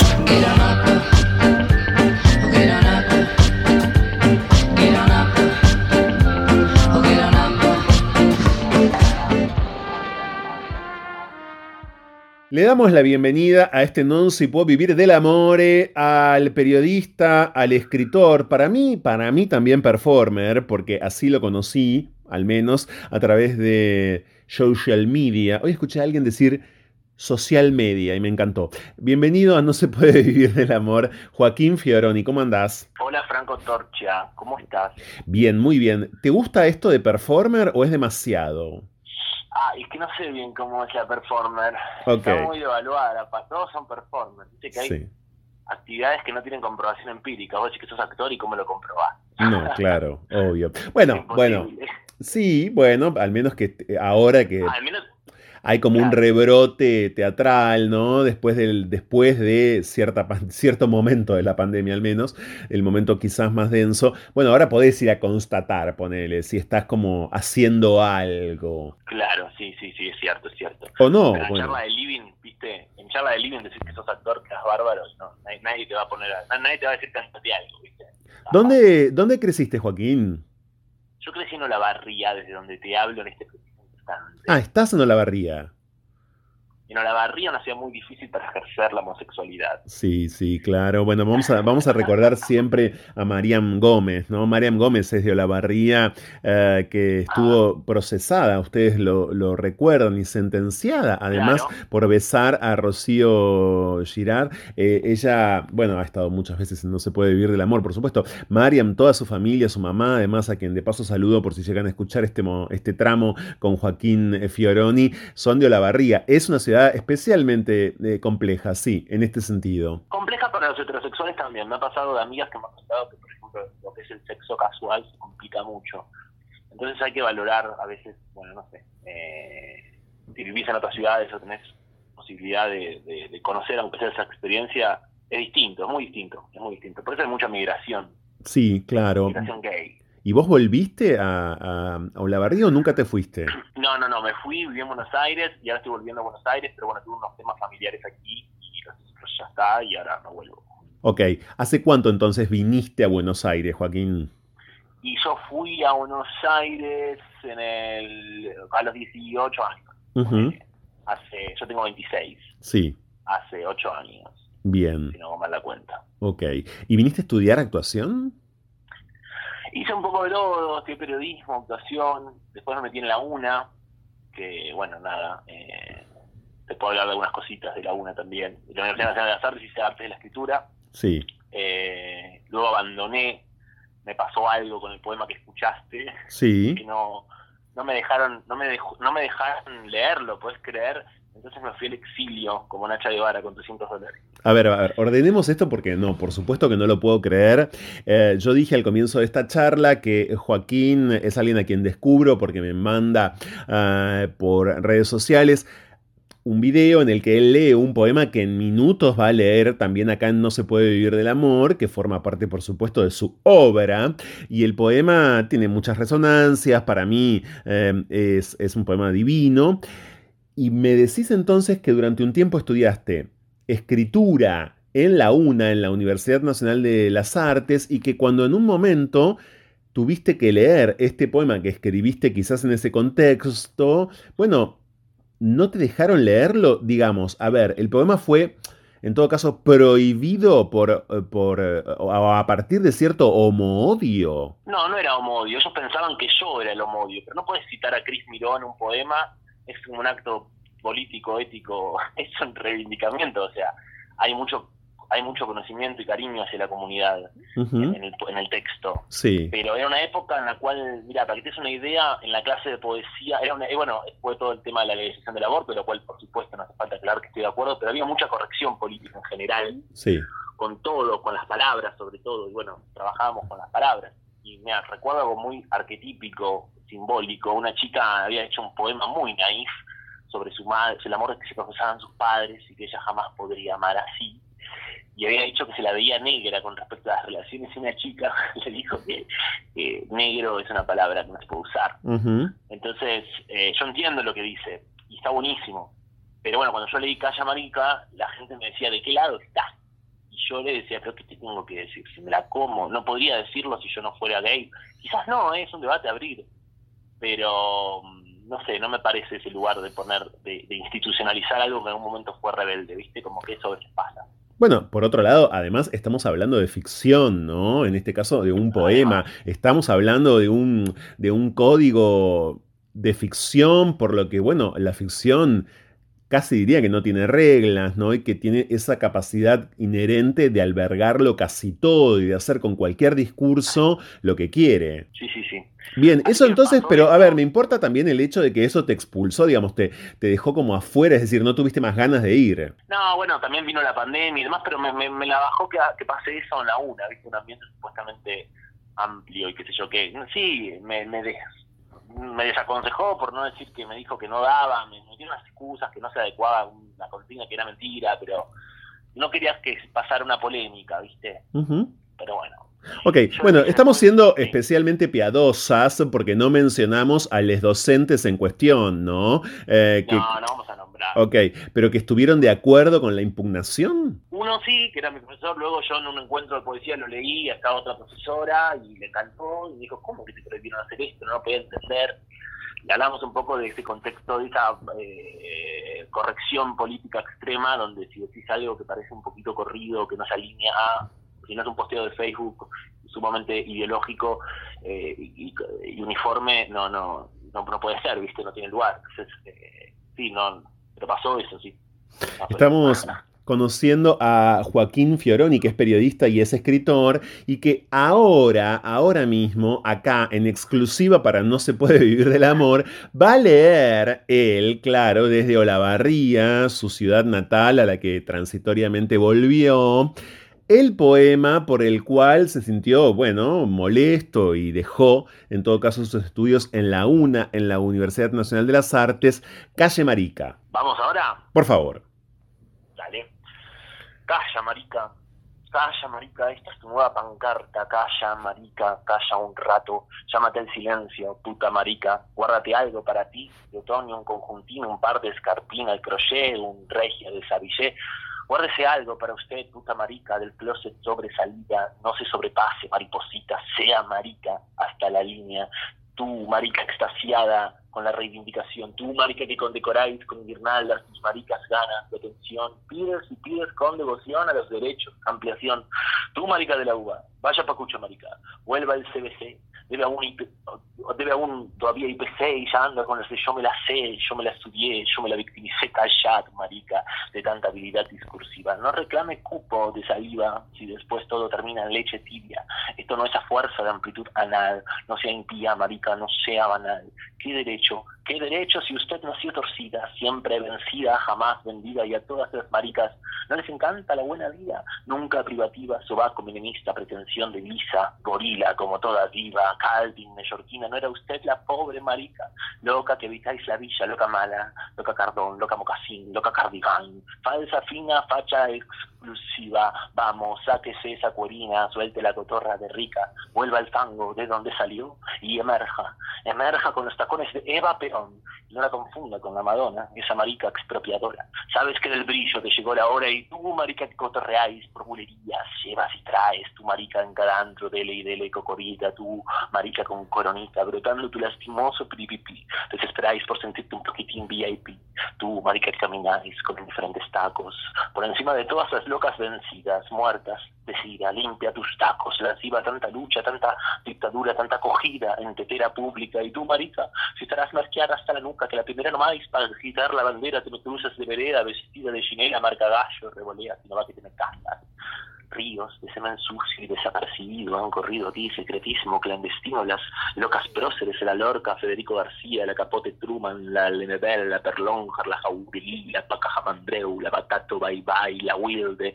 la Oscar Wilde, la Foucault, la Crismio, todas locas heroicas forjando esta patria maricona para que ante el mandato de princesa te me cases a la primera, sois mamerta, loca siniestra, cambiaste libertad por la perpetua, querías en lo alto blanco brillar allí en el altar, reivindicar tu hegemonía institucional, pero qué marica poco criteriosa. Cambiaste corset por closet y ahora te la das de señora que toma el té. Calla, marica pesada, marica casada, marica institucionalizada, marica anabolizada, marica con hijo traídos de Camboya. Esperará a ese marido revolviéndole la olla. Lista olla, listísima tú. Devuelve los anillos, marica. Malditos desde que el fino oro tocó su plebeya piel. Callad, marica aplaudida, célebre heroína, marica aplaudida, entre otras maricas, gritaréis tus mariquerías, entre más y más maricas. Por favor, marica, no haga de las plumas una nueva impostura. A usted la sociedad se la suda, no seáis la loca mona que la heteronorma le da su carnaval carioca. Tome lo poco de puteza que le queda y haga la calle, marica, hágala. Y si viene la paliza, saque su armamento coliza y péguele a la vida. Oh, gran marica, su correspondiente buena cogida. Joaquín Fioroni acaba de leer en exclusiva para No se puede vivir del amor su constructo poético llamado Casa Marica, no calle como dije yo, ¿no? Es Casa Marica. Calla marica, haga la calle, dice una parte. Claro, eh, haga la calle, calle Marica, por cierto. Bueno, hay mucho sobre lo que detenerse, Joaquín, por cierto. En primer lugar, si me permitís, quisiera estacionar en Marica de la Uva. ¿Qué entiende ese yo poético por Marica de la Uva? Y hay una institucionalización, hay una academización de un montón de discursos súper copados que algún día fueron irreverentes, subversivos, y se aburguesa y, hay un dedo pontificador y hay una, bueno, eh, ha- hay un poco de eso, ¿no? Eh, pasó un poco con la obra, me gustó lo que puso Moria, que tiene mucho que ver. Me preguntaba si, es artista o no es artista alguien. Moria Kazan es un artista, viejo, en el sentido de que, bueno, Calla Marica es algo que ella dijo una vez Sí. y, y hay un poco de referencias de todo un poco, desde Moria hasta la literatura, la narrativa latinoamericana, que habla de esto justamente, cómo algunos movimientos revolucionarios se institucionalizan y pierden su carácter revolucionario. Y eso pasa a veces con, con las maricas de la uva, ¿viste? que son letales. otra, otra categoría que asoma en tu poema, Joaquín, es la loca de mocasines o algo así. Eh, bueno, ahí te detenés eh, en una especie de, de rasgo, observás algo que, bueno, tiene mucho que ver también, creo, con la institucionalización de la homosexualidad. Sí, y un, y un cuerpo único, hegemónico, y esto ya lo decía Pedro Lemebel, eh, con que se importó un estatus, un, modelo de hombre, super gay, hombre, con esos cuerpos hedonistas, ¿no? Eh, y hay un poco de eso, ¿no? Y, el matrimonio, yo obviamente que estoy a favor del matrimonio igualitario, no hay que ser tan literarios, pero en el sentido de que es un símbolo de, de- de- de adecuación y de diálogo con, con lo que supuestamente nos estábamos revelando.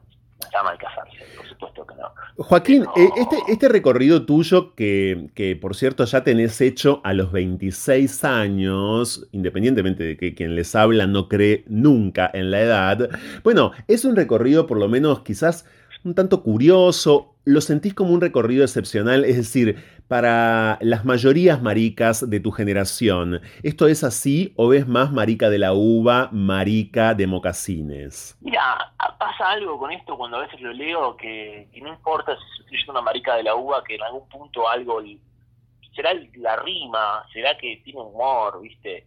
Eh, y hay mucha gente que se lo toma bien. Eh, pero repetime la pregunta, porque quizás... Claro, creo que, digo, la pregunta es, ¿en tu generación hay más marica uva, crees, o más marica Joaquín Fioroni? claro, nadie es igual a nadie, no hace falta que lo diga, pero se entiende, estamos generalizando, ¿no? Hay una, hay una mm, revalorización, para mí, eh, no sé, pero hay también un poco de falsa falsa rebeldía, cuando son conquistas, un poco lo que dice el poema, ¿viste? Realmente ser revolucionario era, era ser Cris Miró, era, era ser Pedro Lemebel, ¿no? Como que hay una cosa ahí, a veces victimista, hay, hay como una parte, cosa de, la marica cool, que usa, apela a ese discurso, cuando es muy fácil ser marica hoy en cierto punto, en cierto punto otro no, ¿eh? pero digo, gritarás tus mariquerías entre más, y más maricas, a eso me refiero. Y después sí hay una cosa burguesada, de, querer emular un, tipo de cuerpo, un tipo de eh, estatus, no sé. Eh, hay lugares comunes entre las maricas y no los dice porque parece que estás discriminando, pero ¿por qué la loca tiene que ser mala eh, y, perversa y, y, ácida? Es como, diría Meryl Streep, Flowers or Spring, groundbreaking, o sea, qué novedoso lo que me estás diciendo, ¿por qué no, por qué no una marica o tranca. no sé, es la buena loca, eso me identifica a mí, porque yo también caigo en eso, no estoy mirando todo con superioridad. Yo también he sido la, la, la, la, marica que la, hace el carnaval carioca a la tirón norma, ¿eh? el amigo gay, que, caen en clichés que son divertidos y a veces son un poco salir de un, de un, de un closet para meterte en otro. No tenés por qué eh, eh, ocupar ese lugar de loca mona, digamos, que también pasa. Estamos, conociendo a Joaquín Fioroni, que en Instagram es arroba jfioroni, arroba jfioroni. Ahí lo encuentran haciendo un poco de esto, un poco más también y de todo. De paso, Joaquín, ¿cómo te fue a vos en Olavarría al Tritempi cuando, a propósito de armarios, quizás saliste del primer armario por primera vez? Uy, bueno, es que es una ciudad muy hermano, Entonces... Eh Sí, eh, no, me fue bastante bien, creo. ¿Qué sé yo? eh, yo, yo empecé a descubrir mi sexualidad muy de grande, igual, ya todo el sitio que estoy planteando, pero por una zona asexuado también, ¿eh? Como que era bastante asexuado hasta que, nada, ponía esa energía en otro lugar. Y en escribir, en leer. Y después, sí, más adelante, yo tuve buena leche, porque ya, me, ya vibraba con gente, viste, en una de amplitud, ¿viste? Entonces estuvo todo bien. Ok, pero me referías puntualmente, por ejemplo, si es que existen en tu vida a Mamucha, a Papucho, a este elenco aterrador muchas veces de personajes. Sí, claro, claro que existió, claro, sí, sí, sí, sí. sí. Yo aparte vengo de una familia que tiene cosas bastante tradicionales. Entonces, costó un poco, bastante, pero ya están curados de panza. Ok, sabes que mientras te escuchaba pensaba en esto de los lugares demasiado comunes, etcétera, y es impresionante porque hasta hace un tiempo en este programa no escuchábamos tan a menudo la autodenominación marica, ¿no? Eh, cuando eh, arrancamos, de hecho, bueno, sobre todo aún abundaba, digamos, la autodenominación gay todavía. Ahora cada vez más escuchamos de perdón por la generalización nuevamente, de varones, digamos, cis, no heterosexuales, la categoría marica. Hay algo que pasó en este sentido, no sé si lo notas, esa traslación, eh, ese desplazamiento de un término a otro, quizás esté indicándonos algo. Bueno, para mí es algo que está bueno usar palabras que usaron para agredirnos, para reivindicarlas. Así fue con la palabra queer entonces, eh, me, parece lindo, o sea, me parece... Eh, yo no pongo la otra mejilla, pongo el culo, compañeros. Lemebel. Esa es mi venganza. Entonces, eh, un poco esa es nuestra venganza. Esa es tu venganza. ¿Qué otra venganza tenés planeada, eh, Joaquín, para cuando vuelvas aquí a la ciudad de Buenos Aires y contra la una? No, mentira. Eh, ¿qué, otra venganza tenés en, eh, ¿qué, otra venganza tenés en mente como periodista, como poeta, como escritor? Mi venganza poética será hacia mi abuela, que siempre me, quería seminarista, pero ayudó a tejer las redes de esta homosexualidad desenfrenada a fuerza de trajecitos sastres y actitud travestiril. Me encanta la contradicción de las abuelas, que son sumamente comprensivas y las de sumamente fachas. Sí. Me divierte y aparte creo que la, el léxico y la, las abuelas ya no van a existir más. Estoy preocupado. O sea, no, no va, o sea, desde los 60 para acá hay algo que cambió y, y esas mujeres aseñoradas, esa ropa, la ropa no va a existir más así tampoco, los modales, los modismos, las costumbres. Entonces, y, y esta es una obra sobre una abuela que se murió hace poco y bueno, un poco de amor tradicional, romántico, viene bien. Así que la estoy escribiendo todavía, pero bueno, nada. Ok, es una obra de teatro. Una obra de teatro, sí. Ok, bien, ¿que, ¿pensás protagonizar vos misma o quién? Sí, qué pesado, sí. es que no me animo a dársela a otro, no porque la haga mal, sino porque también es un poco la venganza y es un poco la psicomagia. o sea, es como un poco estar ahí. Sí me gustaría encontrar como a una, no sé, a una señora muy grosa que tuve, me encantaría. Me volaba muy personaje, ¿viste? Entonces, eh, no sé, vamos a ver qué pacha. Joaquín, igual quiero que me tires por lo menos una punta de aquello que hacía tu abuela y que te transformó en este putazo, ¿no? ¿Qué hacía? Ese lindo puto. Eh, oh, todo, todo era súper gay. ¿Viste, ¿Viste la, la, irreverencia, la que hablábamos? La irreverencia de decir cualquier cosa, ¿viste? El Dixit, era picante, se peleaba, viste, con, tenía lengua karateca, memoria, era terrible la ropa, el estilo, eh, nada, cosas, eh, muchas, cosas de señora de pueblo. Se divorció de mi abuelo y decía que mm. tenía un arma reglamentaria en la casa y decía muerto el perro cagaba en la radio. ¿Se divorció? Wow. Y eso me divertía horrores y estaba, me causó mucha gracia ahí me decía que yo leía mucho y era muy fantasioso. Decía, culpa del putito Potter, me decía. Qué genial. Bueno, todo eso entonces en algún momento lo veremos en la obra. Estaremos, claro, pendientes de tus próximos pasos. Gracias, Joaquín Fioroni, por haberte puesto en, contacto con mucho tacto con este ciclo y en haber compartido con nosotros, bueno, una parte de tu vida ahora desde la barría y un poemazo, ¿eh? Como Calla Marica, que por supuesto me fascinó y que creo que han escuchado todos muy atentamente hoy y que lo van a escuchar cada vez que vuelvan a darle play a esta nota. Gracias. Gracias a vos, Franco. Te mando un abrazo grande. ¿eh? Un abrazo fuerte. Esto es No se puede vivir del amor. A él lo encuentran, lo digo una vez más, en arroba jfioroni en Instagram.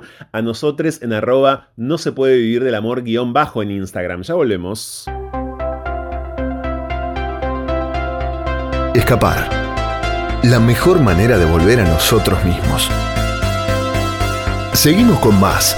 No se puede vivir del amor. Con Franco Torcha. Hasta acá la emisión del día de hoy. Gracias, tante gracias por habernos acompañado en No se puede vivir del amor. Muchas gracias a quienes cada sábado manosean esta cuerpa, la cuerpa del programa y mi propia cuerpa, y operan técnicamente No se puede vivir del amor. Muchísimas gracias de verdad. Quien produce este programa, ustedes ya lo saben desde hace mucho tiempo, es The One and Only Romina Perkins. Y saludamos, por cierto, en el día que acaba de terminar a Valeria Liboreiro, que fue durante muchísimo tiempo nuestra locutora y que sigue estando, claro, sigue formando parte de la 1110 y que cumplió años en el sábado que acaba de terminar. Eh, pero qué, qué, lástima, pero qué lástima que la pandemia en serio nos haya disgregado así, aunque desde ya la hemos saludado y la hemos celebrado de forma muy privada. El próximo sábado a las 23.59 volvemos a encontrarnos aquí en arroba la 1110, que ustedes escuchan en una radio o que escuchan a través de la aplicación Vea Medios y a través, claro, de la web, porque ponen en un buscador Radio de la Ciudad y así estamos, rápidamente, sin ninguna dificultad. Gracias en serio a la canción que cierra cada emisión este año este 2021 de No se puede vivir del amor es esta y es esta por su estribillo, porque apela a que volvamos a tomar aire, porque nos pide que volvamos a tomar aire para poder volver a saludarte a vos. Buenos Aires. Ya siento que estoy radiante por volver. Tengo en cuenta que el diamante es carbón con el doble de canciones, tratando de cambiar emoción por canción. También lo hago por mi bien y por mi afición suicida preferida, rock de verdad, con amistad. Vuelvo a tomar aire para saludar a Buenos Aires. Vuelvo al palo, a una ciudad del palo, donde tu equipo es lo más venerado. Aunque suene exagerado, pero es verdad, estoy en la ciudad de la pelota. Se estira y la pelota es el sentimiento. Y es bueno encontrar alguno despierto. Vuelvo a tomar aire para saludar otra vez a Buenos Aires. Apocalipsis now total, el lado invisible del sueño flexible de la Argentina mundial. Y yo vengo a la ciudad que conozco de verdad, donde viven los míos y los que ya no están. Llego como siempre con una locura transparente que repito cada vez que vuelvo. Porque a veces parece que estoy, pero me voy. Pero una ciudad además de cemento es carne y hueso y sangre. Y siempre estoy llegando a saludar los aires. Vuelvo a tomar aire para volver a saludar a Buenos Aires. Ah, Resumiendo, puede estar con mi vieja comiendo o riendo sin carcajadas ni arcadas estar haciendo cagadas, decir cosas peligrosas o demasiadas. Uh, pero no me importa nada. Buenos Aires es mía y no la cambiaría. Me la quedo con toda su porquería. Por eso vuelvo y revuelvo un par de veces al año. Buenos Aires, soy parecido a otro también parecido. Conservamos todavía la chapa que nos creemos, la que a veces merecemos, no ser de ninguna parte en el mejor de los casos. Seremos un mundo aparte. Vuelvo a tomar aire para saludar a Buenos Aires. Aires querido, yo te quiero desde lejos y desde cerca te extraño. Por eso vuelvo y revuelvo un par de veces al año. Acá la luz no decide, uno quiere algo y lo pide, pero igual por inocente te la clavan. Pero casi todos tenemos más o menos algún control amigo. La ciudad es testigo. Viejos aires, estás pobre y sin futuro. Yo te presto 20 pesos y cómprate lo que quieras. No puedo darte laburo, puedo tratar de entenderte. Si algún primo te da un chumbo, ya tenés más claro el rumbo. No me gusta, pero es lógico que pase. Si algunos chorros y grasas tienen 17 casas. Uh, justifico con reservas la escopeta. Es horrible, pero era previsible. Eso no arruina a la gente de Argentina. Nacimos desorientados y nos educaron como tarados. Y nunca tuviste nada, pero un domingo podés ganar. Tu vieja prepara las empanadas y tenés un sentimiento, el viento te exprime.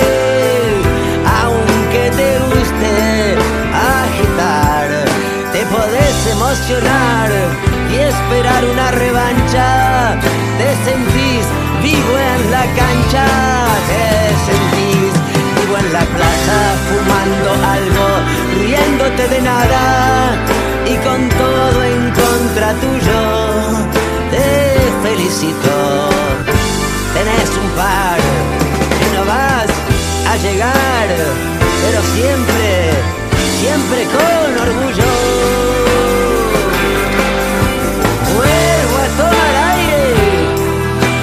saludar.